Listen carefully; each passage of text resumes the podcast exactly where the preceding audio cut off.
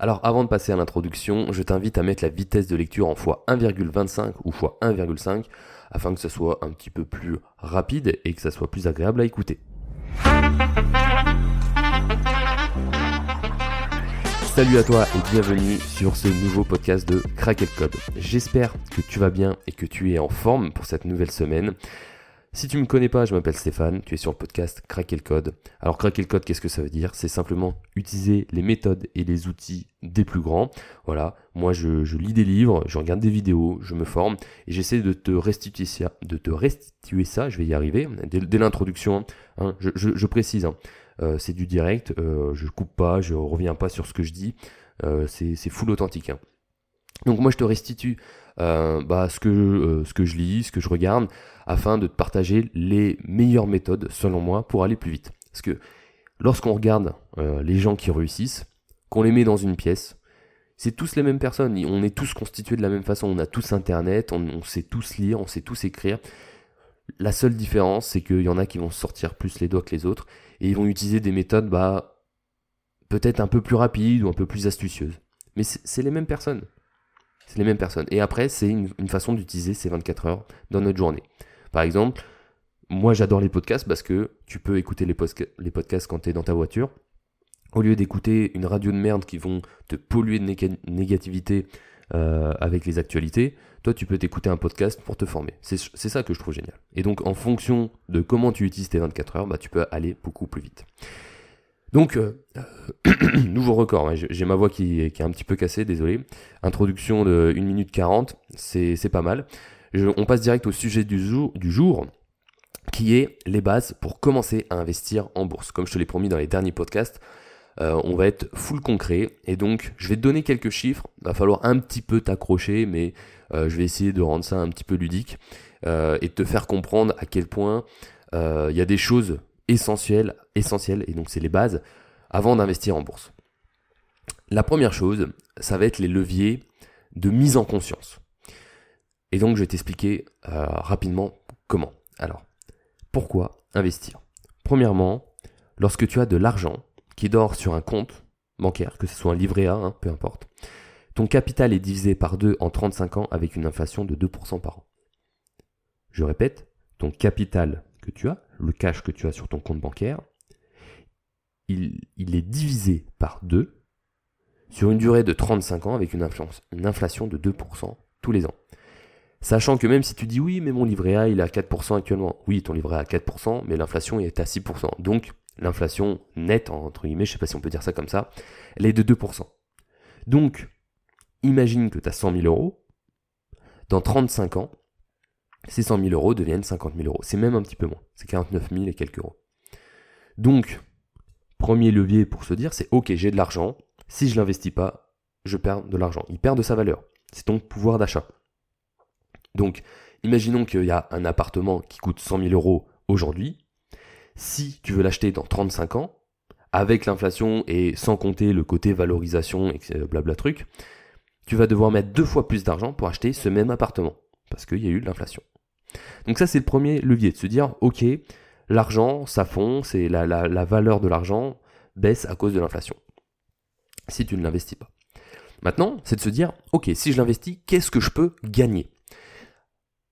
Avec la bourse, on a quelque chose d'extrêmement puissant, c'est des mathématiques, ça s'appelle les intérêts composés. Je vais t'illustrer ça assez simplement. Imaginons que tu peux mettre de côté 5 euros tous les jours. Tu le mets à 10% en moyenne sur 42 ans. Alors j'ai pas pris les chiffres au hasard parce que 42 ans c'est un peu la, euh, la durée moyenne de travail en France. Alors même si euh, la tendance a plutôt s'allonger en ce moment, mais 42 ans. À la fin de ces 42 ans, en investissant 5 euros par jour, à 10% en moyenne, tu finis avec 1,1 million d'euros, dont en réalité 1,03 million d'euros qui ont été créés grâce aux intérêts composés. Toi, en réalité, tu auras placé de ta poche 70 000 euros. 5 euros par jour durant 42 ans, 42 ans c'est 70 000 euros.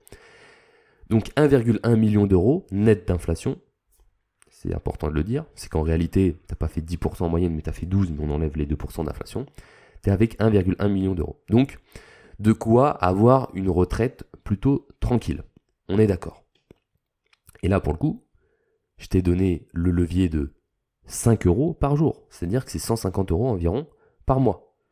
Peut-être que tu peux placer plus, peut-être que tu peux placer 250 euros, 500 euros, 800 euros, 1000 euros, 2000, peu importe. L'idée c'est que tu comprennes que avec les intérêts composés, c'est exponentiel. Effectivement, au début, c'est très très lent. Si tu regardes, tu vas sur un outil euh, d'intérêt composé euh, pour calculer les intérêts composés. Au début, c'est extrêmement lent. Puis après, une fois que tu, euh, bah, que, que, la courbe commence à grossir, eh ben c'est exponentiel. Et c'est ça qui est extrêmement puissant avec la bourse, avec les intérêts composés. Maintenant que je t'ai donné ces deux leviers euh, de prise de conscience, que d'un côté si tu n'investis pas tu perds de l'argent et d'un côté si tu investis tu peux avoir de très gros résultats, maintenant j'ai envie de te donner les bases avant de te faire un petit peu ouvrir en deux. En effet, lorsqu'on s'intéresse à l'investissement en bourse, on peut tomber sur certains sites, on peut tomber, voilà, on peut aller voir son banquier qui va nous dire oui, je vais placer ça là-dessus. Euh, un fonds d'investissement peut s'en occuper, machin truc bidule. Par contre, voilà, il y a des frais d'entrée un petit peu, mais c'est pas beaucoup, c'est environ 1% tous les ans. Euh, ça va pas trop bouffer votre performance. Vous vous dites, ok, 1% tous les ans, bon bah qu'est-ce que c'est, j'ai pas à m'en occuper. Allez hop, c'est signé, c'est emballé. Sauf qu'en réalité, 1% tous les ans, c'est énorme. Et donc, vraiment la leçon que j'ai envie que tu retiennes lorsque tu vas commencer à investir en bourse, c'est de faire extrêmement attention aux frais. S'il n'y a qu'une chose à retenir de ce podcast, c'est fais attention aux frais. Essaye de mieux, de, d'avoir un, visuel de combien tu payes en frais. Que ça soit des frais de transaction, c'est pour ça que moi j'apprécie beaucoup les banques en ligne parce que bah, il y a beaucoup moins de frais de transaction, voire zéro. Alors que si tu investis dans ta banque euh, physique, eh ben, ils vont te prendre 4 euros par-ci, 5 euros par-là euh, pour juste passer un, ordre en bourse, alors qu'en réalité, ça peut te coûter zéro dans une banque en ligne. Après, ils vont te prendre des frais de tenue de compte, etc. Et donc, j'ai envie de te, donner un petit exemple. Imaginons que tu as 10 000 euros de côté, là, que tu les investis en one shot à 10% tous les ans, pareil, sur environ 40 ans. Avec 0% de frais, 10% net, quoi, tu finis avec, avec 450 000 euros. Avec 1% de frais, tu finis avec 314 000 euros. Il y a quand même une bonne différence. Hein. Le mec qui te dit euh, ouais 1% tous les ans c'est pas grand chose. Ah si c'est quand même euh, c'est plus de 100 000 euros de perdu à la fin. Avec 2% de frais, et c'est la moyenne en, réalité des, vrais euh, frais de fonds d'investissement, fonds de gestion, avec 2% de frais, tu finis avec 217 000 euros. Donc tu as quasiment en fait, as perdu la moitié de ton capital. Et c'est pour ça que j'aime pas les fonds d'investissement. Alors, je vais pas critiquer leur business model, hein. c'est ultra ingénieux, hein, parce que eux, ils prennent l'argent des autres et puis ils se margent un petit peu là-dessus. Et en réalité, eux-mêmes, ils vont utiliser les intérêts composés avec de l'argent qu'ils n'ont pas. Mais je trouve ça un petit peu malsain. Parce qu'en en fait, ils sont en train de, pomper ton fric, qui t'expliquent. Enfin, après, les gens, s'ils sont pas éduqués, tout le monde est responsable hein, euh, de, l'argent d'où on place. Après, il faut savoir prendre du recul. Mais malheureusement, tout le monde n'est pas éduqué là-dessus. Donc, euh, c'est, c'est l'idée du podcast, c'est peut-être t'avertir là-dessus. Et c'est pour ça que j'aime pas trop les fonds d'investissement parce qu'ils sont en train de pomper tout ton fric. Et c'est également cette raison pourquoi, lorsqu'on me demande euh, si j'aimerais bien faire euh, de la gestion de portefeuille plus tard, parce que voilà, je parle souvent des finances et que j'aime bien ça, bah, c'est cette raison pourquoi je n'ai pas envie de le faire, parce que c'est malsain, parce que moi je préfère que euh, j'accompagne les gens, que je les coach et que je, leur apprenne à mieux gérer leur argent, à mieux l'investir, plutôt que de les entre guillemets arnaquer parce que je connais comment ça fonctionne. Et bah voilà, pas être, aligné avec euh, mes valeurs et me dire que je suis en train de, bah, me faire de l'argent sur leur dos. Voilà, c'est pas aligné avec moi, c'est malsain, et c'est pour ça que je ferai jamais ça. Alors après, il faut jamais dire jamais, mais bon, en, tout cas, euh, c'est euh, il y a très très peu de chances que, ça se fasse parce que bon voilà, il y a, d'autres façons de, se faire de l'argent que sur le, dos des gens, et il vaut mieux voilà leur apprendre à investir et puis ils, me rémunèrent en contrepartie par rapport à la connaissance que je leur apporte. Donc, vraiment, si tu as une chose à retenir, fais vraiment attention aux frais, regarde tout. 1% euh, tous les ans, c'est pas rien du tout, c'est énorme. Donc imagine-toi que c'est 1% de moins sur ta performance. Euh, c'est également pourquoi je vais euh, sur mes prochains podcasts te montrer bah, comment faire plus de performance. Parce que tu imagines bien que si tu fais 11% au lieu de 10%, bah ça va dans le même sens. Hein. si tu fais 1% de plus, c'est de l'argent en plus que tu gagnes. Et avec les intérêts composés, c'est énorme. Et c'est pour ça que moi, j'essaie de viser du 12, 13, même un peu plus, voire du 15% par an en moyenne, hein, pour avoir des intérêts composés qui sont euh, encore plus exponentiels, qui sont plus rapides et qui vont chercher, bah, qui vont en fait booster la performance. Et ça, ça va être euh, l'idée, euh, ça va être le, sujet de mon prochain podcast, donc abonne-toi. J'aime bien placer ça comme ça. Abonne-toi si, si tu veux pas louper le prochain podcast, comment booster ta performance en bourse. Donc, c'est la fin du podcast, mais j'ai envie de finir par comment investir concrètement. J'ai envie de faire un petit récapitulatif. Premièrement, bah, ça va être de chercher de la performance. C'est-à-dire que tu vas pas aller investir ton argent sur un livret A, un truc qui rémunère que dalle, qui ne bat même pas l'inflation. Donc, faut chercher de la performance. Et ça va être le sujet du prochain podcast, comment est-ce qu'on fait du 10%, du 12, du 15 tous les ans. Ensuite, ça va être de chercher à investir le plus d'argent possible, c'est-à-dire bah, éviter les frais notamment. Effectivement, au bout d'un moment, tu vas être euh, limité par euh, l'argent que tu gagnes en réalité avec ton salaire, avec ton business, enfin bref, tu es limité par ça. Par contre, eux, les fonds d'investissement, les banques, les courtiers, ils sont pas limités. Ils vont essayer de te presser au maximum, de t'éponger au maximum. Et donc, il y a des leviers pour éviter de se faire bouffer avec des frais qui ne servent à rien. Et donc bien sûr, ça sera un sujet également d'un prochain podcast, comment bah, éviter les frais inutiles et euh, bah voilà, conserver l'argent que tu as, ton capital, pour le faire vraiment travailler au maximum. Ça, c'était le deuxième levier. Et le troisième levier, c'est le temps, le levier du temps avec les intérêts composés, bien sûr, tu l'auras compris. Et il faut pour ça investir le plus tôt possible. C'est-à-dire que là, pour le coup, faut pas se dire, bon, j'attendrai l'année prochaine pour investir. Non, commence à investir le plus tôt possible et tu t'en remercieras. Moi, franchement, je, me. Euh, c'est pas que je me déteste, mais je me dis pourquoi j'ai pas investi un an plus tôt, deux ans plus tôt. Premièrement, déjà, il y, a, la notion du PEA.